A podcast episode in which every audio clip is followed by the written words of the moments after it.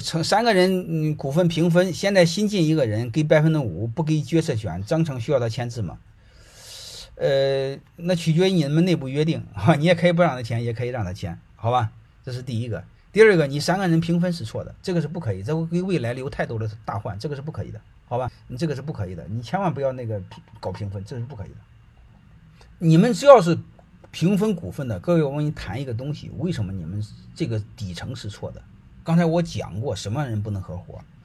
喜欢讲感情的，喜欢讲兄弟情谊的，没有规则意识的，喜欢讲江湖义气的，这种人都不能创业，都不适合创业。能明白了吗？所以你会发现，如果你们股份平分，不管两个人、三个人、四个人，这是不可以的。这估值代表一个东西，要么你把创业这个事儿没看清楚，要么是什么？你骨子里。太重情义，太讲感情，太讲江湖义气，这是不可以的，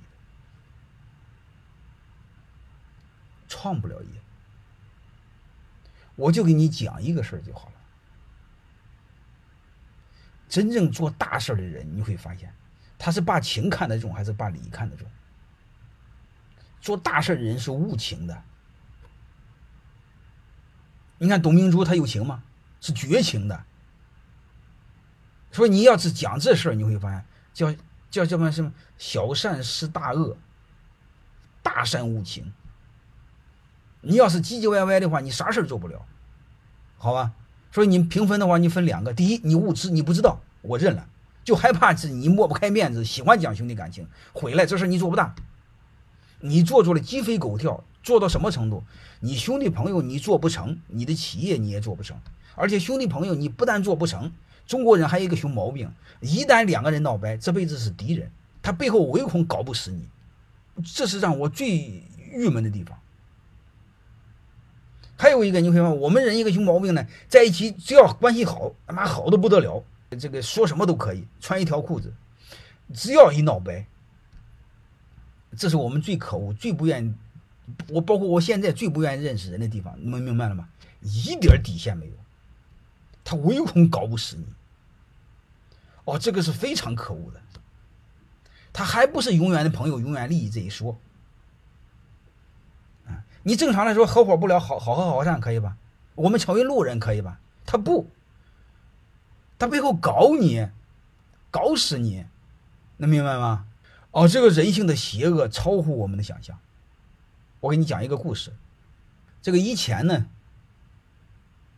我就这么认为，我们这个人种不大行，啊，就是两个人只要是闹掰，一定是敌人，啊，唯恐同招子同不死。后来我有一个学生，新加坡的，因为好多国家都有我学生，后来我还去了新加坡，他请我在那儿过年，他让我辅导他。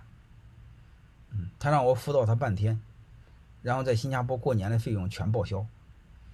嗯，我一听我就同意了，我就很开心。